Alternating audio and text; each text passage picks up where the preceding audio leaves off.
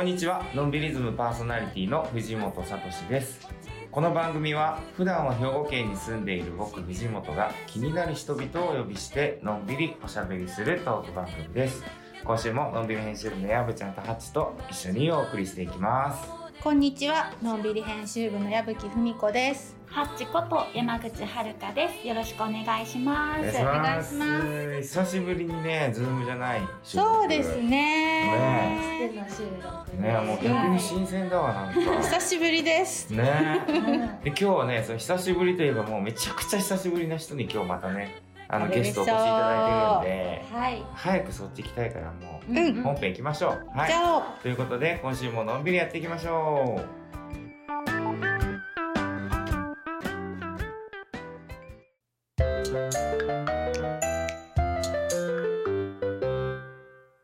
本日も素敵なゲストをお招きしています。う本日のゲストはデザイナーの渋谷和之さんですよろしくお願いしよますろしくお願いします。お願いします。じゃあハッチ改めて渋のプロフィールをお願いしますはい。渋谷和之さんは秋田県三郷町在住です。東京の広告代理店勤務を経て、2009年に独立し、地元三郷町に渋谷デザイン事務所を設立。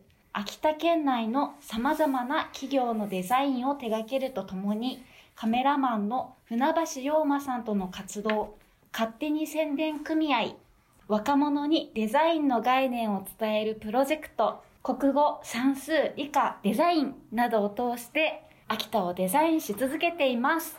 はいということで、渋渋谷先生先生やめてください。先生やめてください。先生やめてください。めちゃくちゃ先生だよねもうだってもうなんかあったじゃないですか若者にデザインの概念を伝える、概念とか言うとちょっと重いです。いやいやいや私ね、でもね、今回びっくりしたんですよ。支部のプロフィールをね、こうやって作ろうと思った時に、うん調べたら、うん。ウィキペディアにあなた載ってるのね。ウィキペディアなんてあれ誰でも自分で書けるから お前 自分で書いてないです。自分で書いてないそうでやよ。るんで渋い谷くら僕でも書きませんよびっくりしちゃった、あって、わかりやすくまとまってたので、それをちょっとわかりやすくね、ね。活用させていただきました。渋谷ファンがねねえ、すごいよね。うんそうそいやでもこうのん。びりズム自体は渋はゲストはどれぐらいぶりなんだろうね。この新シーズンになってからなかったよね。う。はい。そうですうんね。ねうんファーストシーズンの方はだいぶね、なんか何回か何度も何度も出ていただいたりしてましたね。はい。そのほらのんびりシーナとかもやってましたから。はい、あのね、秋田ケーブルテレビさんとのバ,、えーバラエティ番組、旅バラエティに、藤本さんと渋とカメラマンの清永さんという方3人がね、ね。出る番組がありまして、本当にあの新型コロナウイルス様々でねあれも おかげでねあれもこう。なんかしらーっとなくなったんじゃないですか。旅ができないっていうことでね。なくなる。ねいまだに言われますよ。あれも言われやんないんですか？うち来ないんですか？とか言われて、いやいや、わからんですけど、みたいな。しょっちゅう言われるんですけど。ね俺も言われるんだけどねなかなかハードな旅でしたからいやいやね。いやまあ楽しい旅でしたけどあのいやでもいろいろな活動はなんか目にしますよ本当にうん。もうあの渋のあのフリーペーパーなんだっけ？あれすごいよねなんていうタイトルでしたっけ？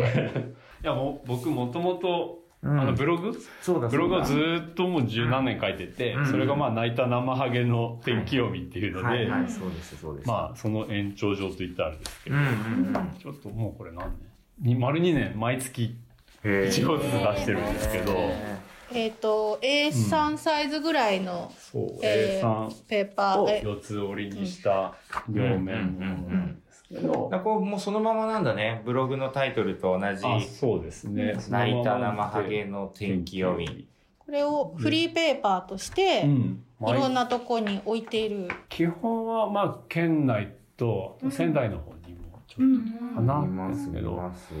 なんかいろんなところで。これはどういうふうな、もう、ただただやりたくて、まあ、なんですかね。普段僕が思ってることとか、なんか面白いなと思うことを、まあ素直になんかうんうん。吐き出しちゃいたいなっていうのをまあこのフリーペーパーという形で、えー毎月1回っていうのを自分に課して、うん。まあ10年やろうって言ってるんですけど、お え今何年目って言った？今丸2年やったん今ちょうど24号まで出てそれこそコロナ禍入った頃から始まったなって2020年から、あそうか初めて。そうなんだね。うんあのそうです。2009年の時にあの僕秋田帰ってきてうん。10年経ったって言ってあの展あー展示会というか。そうだそうだ。じゃあこっからまあ40歳になって、うん。こっから10年何やんだみたいな時に、うん。なんか、まあ、素直に自分がおもろいものをやろうって思って、うん。まあそれで始めたっていう。いろんなフライヤー置き場？ねカフェとかこいつがもうすげえねじってる。あのね諸話代払わなきゃいけないんじゃないですかラジオなので伝わりにくいんですけどうん。すごい存在感なんいやですよね。そうなんだよね。あの美しいデザインっていうか、捨てました。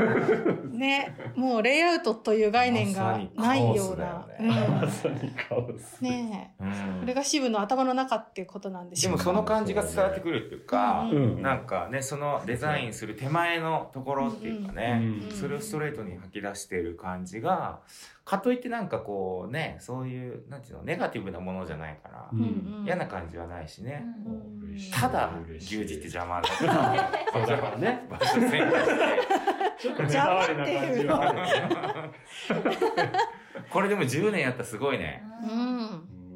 なんか今までやっぱり目の前の仕事だったりはいはい。そういうのをなんかねやったけどもう少し長くものをやるっていうのを、うんまあ、チャレンジしてみようみたいな一環でも始めたんですけど、そうです。ねそこはでも結構大事なとこだよね。うん。なんかこうなんだろうな。きっと、まあ、僕は編集者ってし仕事で渋はまあデザイナーだから、そう思うとなんかデザイナーさんって結構ねそのなんか物事のプロジェクトでも、プロダクトでも、うん。一番最後のゴール決めるところみたいな感じだから、割とそのこう目の前の反応みたいなところをねついつい求められがちだしお客さんにも。うん。でもなんか僕どっちかってその手前で仕込む方じゃないですか編集って。だから割とねなんかは頭から10年経ってこうなったらいいなとか結構そういうの思いながら仕込むことが割とできる職種だと思うんだよね、はい。うんでもなんかそうそうデザイナーさんってそういうのがむずいなという中ではやっぱり支部って僕にとってはなんかすごい編集的なデザインをすごい動きをしてるっていうか、編集者っぽい感じだよね。表層だけデザインするってことでやっぱないなって。うん。うん。なそうっすね。そそれがなんか結構まあも純粋になんかグラフィックデザインっていうか、うん。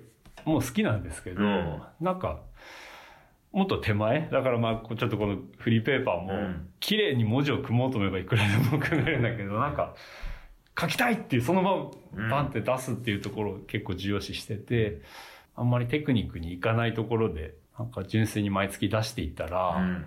それ固まった時にどういう風になるんだろうっていうのを なんか分からんすけどわかんないよね。ただのん。ね紙くずしれないしだから今世の中に怒られるかもしれない。でもねこの時代にねネット上ではなく紙でアウトプットしたっていうのが渋らしいとそういいううかとこも渋っぽいよね、うん、そこは思いがあった？うん、なんかまあもともとそんなに SNS とそういうのは得意じゃないので、うん。やっぱりこう手に持って読んでもらってるのがうん。結構好き、僕も好きだし、うん。うんうん、なんか残るって残るっていいなというか。そうだうね、ん。でもなんかこうなんだろうアイデアのきっかけというか、まあ、企画だったりそれこそデザインそのものだったりとかなんかこうクリエイティブなことを何か発想みたいなものを求めてる人にとっては、なんかこの手前の混沌としたものって 結構なんかねうんいろんなきっかけになるから、そうですね。うん、めちゃくちゃいいと思うけどうね。ん。うん。なんか、えーうちの母ちゃんとかも毎月読んだりするしてて、うん。なんか普通って言い方おかしいですけど、あのあんまりデザインとかそういう専門性じゃないうん。暮らしをしてる方々に面白がってももらえるうん。ものうんっていうのをなんかすごいそんな気持ちで毎月書いてて、うんデザイナーがやってるんですよっていうのは正直どうでもよくて、うん。なんか渋谷ですっていうテンションでやってて、まあ、それがあの、最初国語算数理科デザインってさっきご紹介いただいたんですけど、なんか結構そのもつながってて、先ほど話した10周年のデザイン展やった後に、うん。なんかデザインってデザイナーだけやることじゃないよねっていうのをものすごい自分の中で大きくなっちゃって、うん。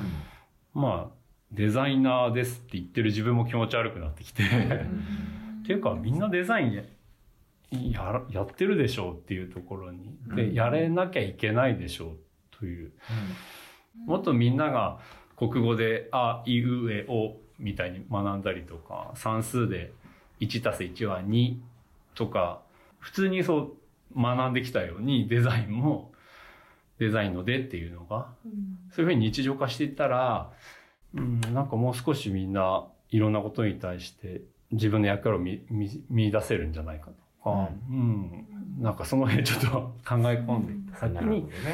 まあ、その辺をちょっと柔らかくメッセージしていけないかなっていうので、国語算数理科デザインっていうのを叫び始めたんですけど、なる まあなんか同じような気持ちでしたこれも。このうん国語算数理科デザインではどういうことを具体的にやったんですか、うん、あの、基本は、えー高校生、大学生ぐらいのみんなに観察してもらうってことしかやりません。ただ、ただ観察をしようっていうことだけを半半年間、このプロジェクトでやって、去年、今年は、笑うっていうことを日常で観察し続けるっていう。去年は通学路を観察するうんっていうことをテーマに、ただただ観察をしてくださいっていうことをギューッとやるんですけど、うん。で、その先に、なんか面白かったでもいいんだけど、なんか怒りでもよくて、うん。なんでああなんだとかうん。疑問とか、それをちゃんと自分たちの言語化させるっていうことまでやるっていうプロジェクトで、よくこう地域づくりとか そういうのだとねなんかイベントを企画しましょうとか商品開発しましょうとかなんか成果物を求められるんだけどもっとその手前のなんか感情を作るところをずっとあの話を聞くっていうことを 半年間やるんですけど、それはもう本当編集者だよね。ね、なんか聞けば聞くほどデザインと聞けば聞くほどね編集ったてね、うん。そう境目がないようなねうん重なる部分がすごくなんたくさんある。かね我々っていうか、まあ、僕はすごい基本的にこう、まあ、地域編集みたいなこともそうだし、まあ、商品でもそうだし自分が編集って言ってることは全て全部取材からスタートするんだよね。ねなんかやっぱそこが結構編集のポイントだと思ってて、で、それがだから割と例えば建築設計デザインとか、そういう皆さんもすごく編集だなと思ったりする人が結構増えてて、でそういう人たちもやっぱりそのただ例えばあのここをかっこよくしてくださいとか言われても分かりましたっつってそのある種の表層を作っていくんではなくこの土地っていうのはどういうところなのかとか割とフィールドワークから始めるんだよね優秀なあの建築の人たちって。ね、そういうのがやっぱりそのまずは、まあ、僕にとってはやっぱすごく取材っていうところだし、でそこで見えてくるものに対してそのようやく最終的なデザインが見えてくるっていう話だから、なんか多分その一番手前の部分がすごく大事だよっていうことを、支部はこうねデザイナーの目線を通してみんなに伝えてるんだろうなと思いますね。うん。うん。だからなんか通学路去年通学路観察してっていうと、うん。見れないですね高校生。ある子が「私の通学路は iPhone の画面でした」って言うんですよね。ドキッとして本当だなと思ってそれ。全く街とか見てないし家から電車乗って駅から学校まで全く感じるって無感情になってる無関心だしまあそれは大きな走ったらやっぱり秋田何にもないとか言って出ちゃいっちゃうのもつながるんだけどまず iPhone もいいけどポッキー入れてうん顔上げてまっすぐ歩いてごらんっていうことをやるとなんかいろいろ見えてくるんですよねうんやっぱり。うん。なんかそこから、なんか今までなかった感情が出てきて、うん。そうするとあと勝手にアクションはやるから、なんか作ってとか言わなくても、なんかそこまでこう引っ張るのがめちゃめちゃタフな あれなんですけど、でも結構ショックでしたね。あー。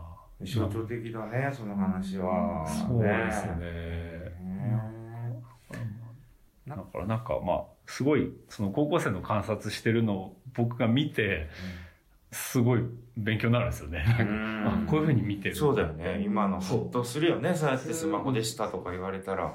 だからそれがマスな感覚だから、うん。でもそれを否定するわけではないんだけども、あこれが本当だよねって時にじゃあこういう子たちが街を味わうためにはどういうふうなデザインできるんだみたいな、うん。結局自分にめちゃめちゃ返ってくるんでなんかいつもありがとうと思いながら一緒にやってるんですけど。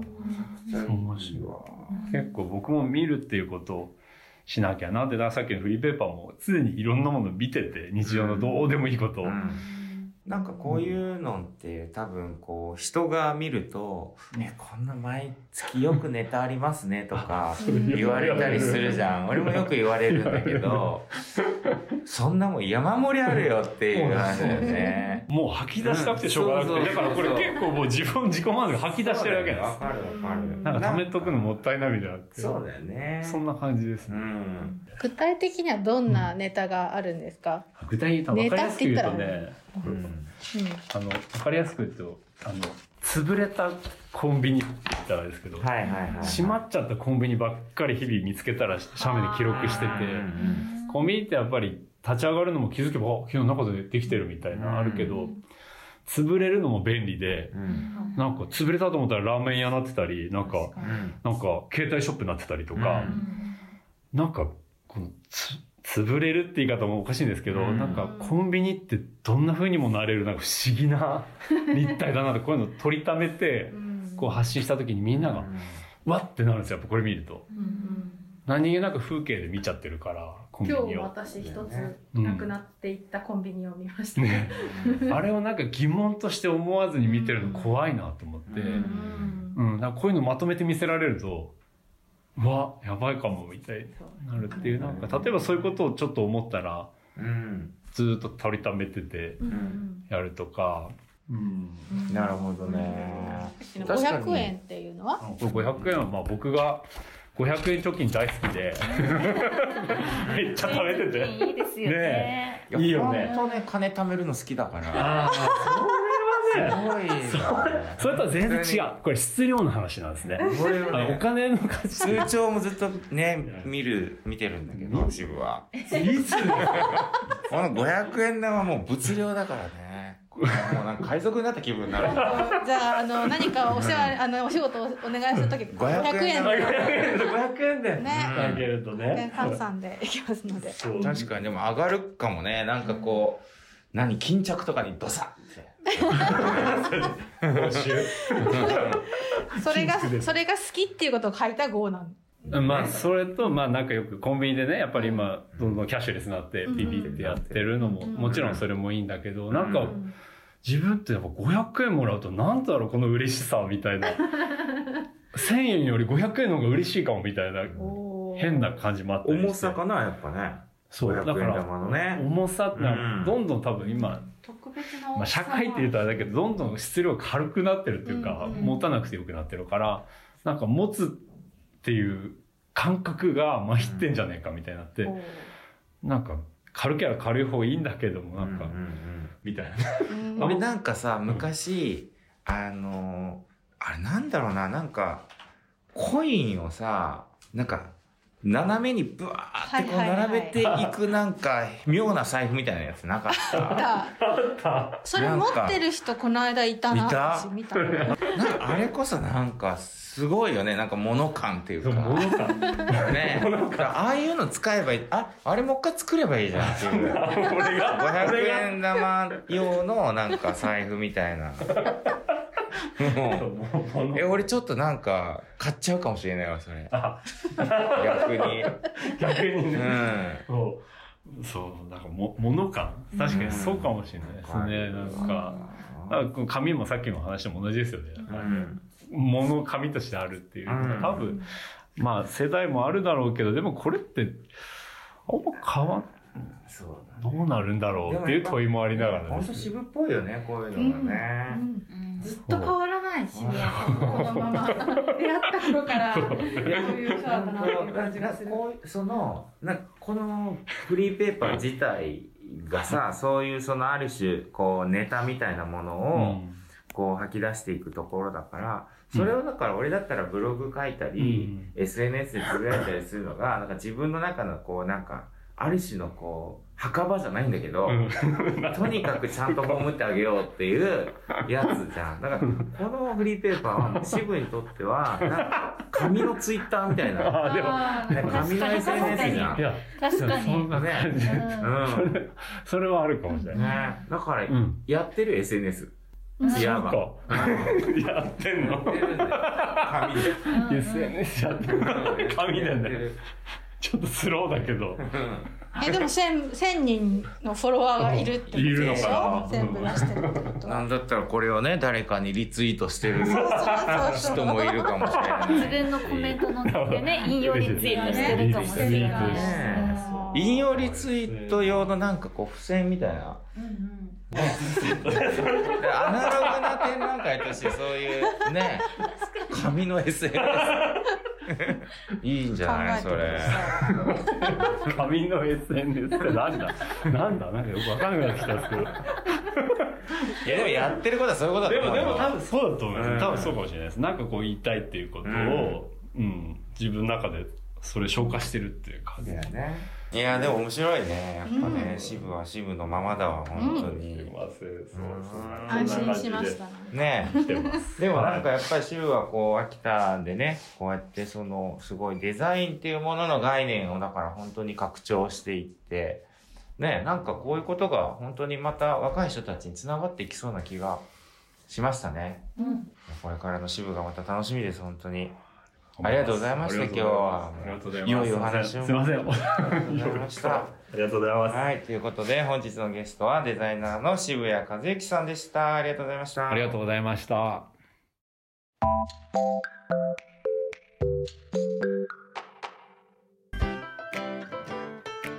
あっという間にお別れの時間です。実は今回をもってこの番組のんびりズムは終了となります。1年半ほどの期間となりましたが、たくさんの方々にお聞きいただきまして、本当にありがとうございました。えー、やぶちゃん、一言お願いします。はい、えっとねあのファーストシーズンセカンドシーズンとあってセカンドシーズンはコロナ禍真っ最中の放送だったのでリモートでやることもたくさんあって、えーでも逆に全国の方とそれでつながれたりいろいろ楽しくやれたことも多かったなと思って、なんか逆に思い出深い、そうですね。えーうん、うん。期間だったなと思います、うん。はい。楽しい時間ありがとうございました。では、ハッチ。はい。えっ、と、秋田県内の方でも、あと、ポッドキャストでも、あの、放送しているので、えっ、と、県外の方からも、あの、聞いているよという声を聞くたんびにとても嬉しい気持ちになっていました。今までありがとうございました。それでは皆さんまたどこかでお会いしましょう。ということで、のんびりズムお相手は藤本聡と、矢吹文子とハッチでした。さようなら。